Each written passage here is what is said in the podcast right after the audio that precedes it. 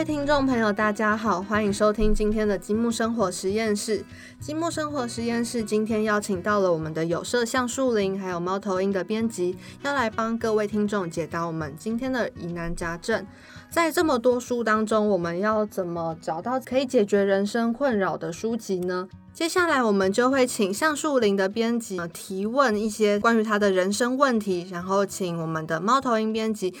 接受访问。接受访问，回答。我觉得蛮好笑的。等一下你们剪的时候听，应该觉得在干嘛？我们是你剪吗？而且是你剪啊，那么好。把一些不该，请猫头鹰的编辑帮我们回答。那我们接下来的话，就先请橡树林的编辑，还有猫头鹰的编辑帮我们介绍一下自己出版社的一些出版品，还有出版方向吧。那我们先请橡树林的编辑开始。嗯，其实我自己觉得，我们跟猫头鹰的两呃书籍其实是两家属性很不同的出版社。嗯，像猫头鹰可能好像比较偏向理性一点，然后我们的就是很感性。那猫头鹰的话，可以请猫头鹰的编辑帮我们介绍一下吗？好，呃，我们猫头鹰的话，主要是呃。分成三个部分，第一个部分是图鉴的部分。那图鉴部分就是，呃，从以前的 DK 开始到现在的，我们专注在台湾的一些呃特有种，一些比如说蛙类，比如说呃一些植物。那我们之前曾经出过那个台湾原生植物全图鉴。对，那另外就是科普的部分。那科普的部分就包含数学、生物、物理、化学这些所有有关科学的部分，还有呃资讯的部分。那最后一条线就是有关于人文历史的部分。那我们近期有一些关心女性主义的部分，还有一直我们一直在关注的呃历史。哦，哦什么？哦，好突然。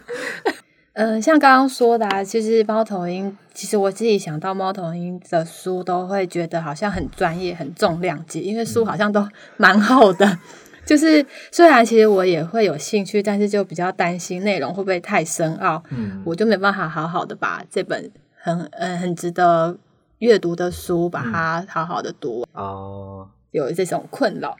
就呃，如果我们，因为我们就是我今天，因为我是科学编辑，所以我只讲科学的部分。那呃，跟我们比较相关的，可能就是关于有关于吃的部分。那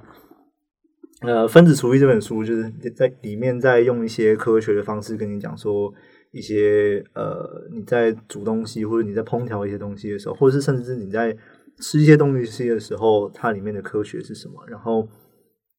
呃，里面有比如说教你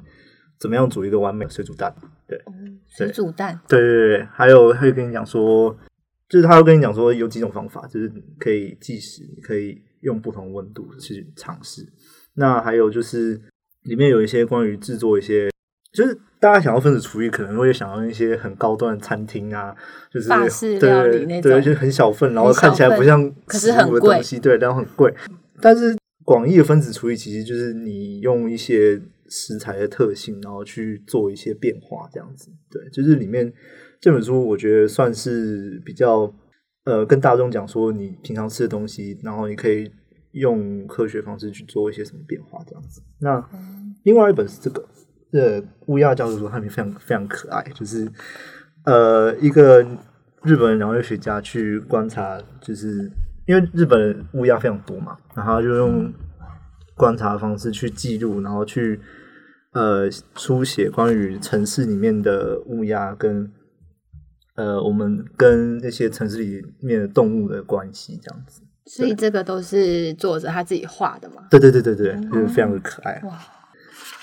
我自己是觉得，就是这本书就是看起来非常的轻松啊，对吧？不会就是太过于不会很硬，对。而且看累的时候，旁边还有小乌鸦，很可爱，对。而且乌鸦因为是黑色的，所以就印黑白。对，讲到秘密了，如果是什么五色鸟的话，可能就没办法。要彩色，对就会啊，变贵了。对，对，大概就是我们入门的话，比较入门的就我现在想到的就这几本书。那我们最近其实我今年有出一本那个《科里兹海》，它其实算是一本纪实，它不算是不算科普，但是我觉得它里面写了一些哦，对，它是斯坦贝克写的，就是那个愤怒的葡萄的斯坦贝克，对对对，然后他呃跟一个他的朋友是一个海洋生物学家，那他们就去做了一趟，呃，他们自己都有远征，就是从加利福尼亚，就加州那边往下，然后进到加利福尼亚湾，然后沿线绕了一圈，然后去他们其实做生物采集，那他们同时也对于沿岸的一些呃人文啊，然后一些风景去做了一些描述。总之，《柯蒂斯海》这本书就是一本呃生态写作，然后我是觉得里面有一些内容其实是呃我们单纯在做科普书或者是在做一些呃科学相关的书的时候，不太会去碰触到的一些比较感性的部分，我觉得是蛮有趣的。哦，我在想我要接什么？哦，好，那我就直接，嗯，去年因为疫情的关系，大家不是生活形态都有一点变化嘛，就是都往外往大自然走，像可能很多露营啊、登山这种比较接近大自然的活动。然后我在就在想说，如果这个时候带一本植物啊、昆虫的图鉴去露营啊，嗯。嗯，亲近大自然的同时，然后也可以多认识一些我们以前忽略的哦对对。东西，会不会好像也蛮好的？嗯然后不知道包头鹰的编辑有没有推荐一本可以给可能现在正在听的听众一个适合带上路的？其实我们大部分的图鉴就是蛮蛮大开本的，然后就是为了要给专业人士用。那但是我们有出台湾蛙类与蝌蚪图鉴，那里面就是用呃也是有非常多的图，然后有里面有包括蝌蚪的呃青蛙的整个生活史，对，然后也包括从卵到蝌蚪到还有尾巴的小蛙。对的整套的生活史，那就是如果你在野外遇到青蛙，然后啊，对我们还有它的声音特征，你可以扫，然后哦可以扫这个 QR code，然后你就可以听它的叫声到底是什么这个，就是可能没办法出去的时候在家，对，就可以放。你，出去的时候就可以直接听真的对。了，搭配这个书。对，然后你就可以辨认说你听到的是什么青蛙，然后如果你有幸看到的话，你可以就是就是辨认一下你看到的是什么青蛙这样子，对对对，就是里面里面收录了三十六种。关。于青蛙的，对，然后里面有包括一些，里面有台湾的原生种，也有一些外来种。对，如果你看到，但是呃都是在台湾对可以看到到的对对对哦对对，感觉很适合家长带小朋友出去对的时候，可以跟带他们一起接嗯认识对我们台湾的大自然，这样。对。然后还有植物学百科图典。那植物学百科图典的话，其实嗯，这个就比较像是你如果去野外，然后如果你看到一些看一些看一些植物，然后你想要去描述，如果你对呃野外探查，或者是你对记录野生生态或者是植物有兴趣的话，你就可以看这本书，然后你可以找到说你要怎么去描述这个植物的样貌。对对对，就是大概是这样的一本书。对，然后呃，关于带上路这这一点，我觉得我刚刚提到的柯蒂兹海其实也可以，就是、嗯，对，就是你在路上就是感受。其实其实现在你就是我当时候编那本书的时候，我一直是觉得看看那本书就跟出去玩一样，就是因为他就是一步一步记录他每天大概去遇到什么事情，然后沿岸的风光这样，其实很有趣。算是游对，算是游吗记，对对哦对对。就是在家也可以。去玩，对，去去去去加州、去加利福尼亚玩玩。因为现在也去不了，对对对对在家里对。对，我觉得带着这种像有点像百科全书的书，然后出去玩，蛮有小科学家的感觉。就是我觉得这听起来就是让我觉得非常憧憬，因为小时就是有时候看一些卡通啊，然后比较聪明的小朋友，就是卡通里面那种聪明的小朋友，然后都会带着百科全书，然后还是什么出去玩，然后就有点向往这种感觉。就是为什么我小时候好像都没有这种场景，然后是可以带着百科全书然后出去玩的那种。现在长大也可以，现在长大我就不想出门了，每天都宅在家。但这时候就可以看那对看那本游记，对。对，看书就可以出门。对，也是受限于现在疫情的关系，所以很多我们现在就只能在台湾的大自然走走，然后看看我们自己的。其实我觉得这也是蛮好的机会，可以好好的认识自己当地的一些。嗯，物种啊，然后还有生态，我觉得这是一个嗯，认识自己国家一个蛮好的方式。嗯嗯，刚刚提到去年的疫情嘛，然后我就看到新闻啊，然后有专家就说，其实这个疫情是人类破坏自然所导致的结结果。虽然我不知道到底现在也没有一个结论嘛，但是确实也会让我去反思我们过去的。所做对大自然所做的一切，嗯。嗯，像大自然和人类啊，都是地球的一份子，嗯，是不是会应该要有一个新的相处方式呢？嗯。嗯，像猫头鹰编辑们，他们你们都都在编科学啊、环境议题的书，会不会有一本书可以推荐读者，能够更深入探讨关于环境永续的议题？环境议题的话，其实。呃，我们大部分目前出的书，大部分都是稍微提到就是环境的部分。那呃，我们今年预计会出一本书，叫做《爱如何使生物灭绝》。就是其实现在有非常多人在争论一个问题：是流浪猫狗或是不是会对于生态造成一些影响？然后我们要注意怎么样呃解决这个问题，或者是怎么样去面对处理这件事情。那这本书就是在跟你说，流浪猫狗他们是会，或是甚至其他，呃，我们养宠物这件事情，是不是也会对生态或者对于环境造成一些影响？对，然后我们今年也会出一本书，是呃，动物之邦。那动物之邦它讲的是动物权这件事情，动物权？利哦，对，就是我们为什么会觉得猫狗。很可爱，但是就是一些昆虫很可怕，或者是我们要像是之前呃绿鬣蜥的事情，嗯，对，就是因为不是有绿鬣蜥，然后政府鼓励呃去除，因为它是外来种嘛，政府鼓励去除，但是中间产生一个问题是，大家会有呃会有一些人用一些不太人道的方式去消除他们。那这件事情就是呃，在探讨说我们如何面对呃，如何界定动物的权利这件事情，对，很有趣的议题，因为以前从来没有想过动物也会有权利的这件事情。像我们积木也有出版一本叫做《肉食星球》，我记得是去年出的。嗯，然后这一本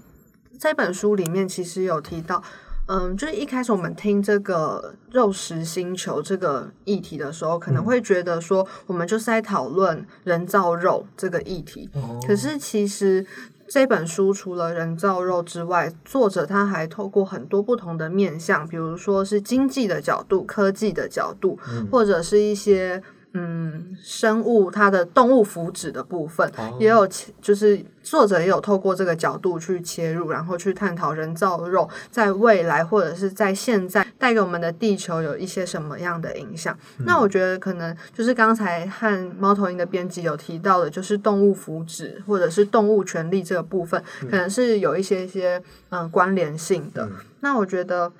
就是大家可能嗯在。这几嗯，就是疫情期间，可能会开始关心到自己嗯自身的一些，可能要追求当下，追求幸福。可是其实嗯，有一些我们在追求自己的幸福，然后在追求当下的时候，可能有一些动物其实它的一些福利，或者是它的福祉，嗯或者是它的一些生存条件，其实是受到人类的影响，一直在改变的。嗯但是我们却浑然不知。嗯比如说，就是石虎，它现在越来越少了嘛，嗯。或者是说我们一直吃海鲜，然后就是大量的捕捞那些渔获。嗯可能我昨天其实有看看到一个类似的新闻，就是商业的渔猎，嗯。然后我们这样子在渔捕的在捕鱼的时候，它其实是用一个非常大的渔网，嗯。然后把那海底里面的所有的生物全部都捞起来。嗯。对，那里面可能有一些是我们不会吃的，比如说一些海龟或者是海豚那些，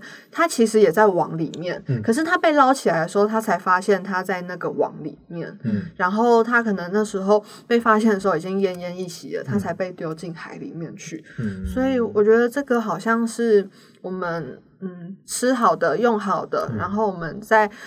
享用享受美好生活的同时，可是却好像也忘记了这些生物它们的环境一直受到人类的压迫，嗯。有所改变。嗯。对那嗯，你们前阵子有出版就是达尔文的那呃一本物种原始，对对对，嗯。其实那本书内容非常的扎实，因为就是达尔文当初为了要推广他的学说写的，他当时其实是一本科普书，嗯就是要写给大众看的。但是它里面的内容就是从家养动物开始，因为像比如说我们家里的猫狗，那它其实有非常多的种，这些品种我们应该要把它说成一个物种嘛，但是它们实际实际上还是同一个物种，这个变异是要怎么去区别？从这这点开始，他从呃，我们从人为可以选择这件事情开始，他开始觉得是不是有一种力量，就是或者是说有一种力量是自然去选择这些生物，然后让它存活下来。那他后续用了非常多的相关的化石跟地理一些地质相关的一些呃证据去佐证他的理论。那其实整篇就像是一篇非常大、非常呃缜密的一篇论文。对对对，那阅读起来其实，因为当初达尔文写写作的那个年代是维多利亚时期，那那个时期的英文其实是非常的复杂，那翻译过来的时候，其实也是需要一些转换。那呃，其实我在就是我在 切入这本书的时候，有一点点的，就是感觉好像刚玩回来，然后就开始开始看课本一样的感觉，就是对，然后呃，但是我自己觉得这本书是直到现在仍然有必要阅读的原因，是因为其实它的理论到现在只有少数部分可能需要一些呃修改或者是补充，但是整体它的架构是、呃目前还是几乎没有办法去反驳或推翻的。对，所以如果呃想要了解演化或者是呃整个生物的起源这件事情的话，我觉得这本书是算是必必读的一本书，对对对。虽然它非常的厚重，就你你想要把它当做一个呃 收藏品也没关系，反 正买它就对。随时看都很有那个。对对对。对，因为像以前的生物课本也一定会、都会提到物种对原始，对但是其实你你没有看过吗？没 对，还就是没其实像像我自己本身是呃生物科系毕业的，嗯但是我在这之前我其实完全没有看过《物种原始》这本书的原本，哦，对对对，本文我完全没有看过。可是会学，需要学这个。呃，就是会知道这本书，然后知道它大概在讲什么，但是我不会去读它的论述过程。对对对对对，它的论述过程非常的，有些人会觉得可能会有些人会觉得很啰嗦啊，但是它就是非常的缜密。对对对，嗯你有就是一些朋友，嗯就是有阅读这一本书，然后有给一些回馈、反馈之类的吗？应该都还来还来不及看完吧，因为都没有厚时间。对，因为它真的很厚。对对对。哦，对啊，就是呃，我们当初做那本书，其实也是想要往一个经典的方向去做。对，就是一个就是封面加书衣然后做成一个很像国外经经典书的那个样貌。对对对，嗯，了解。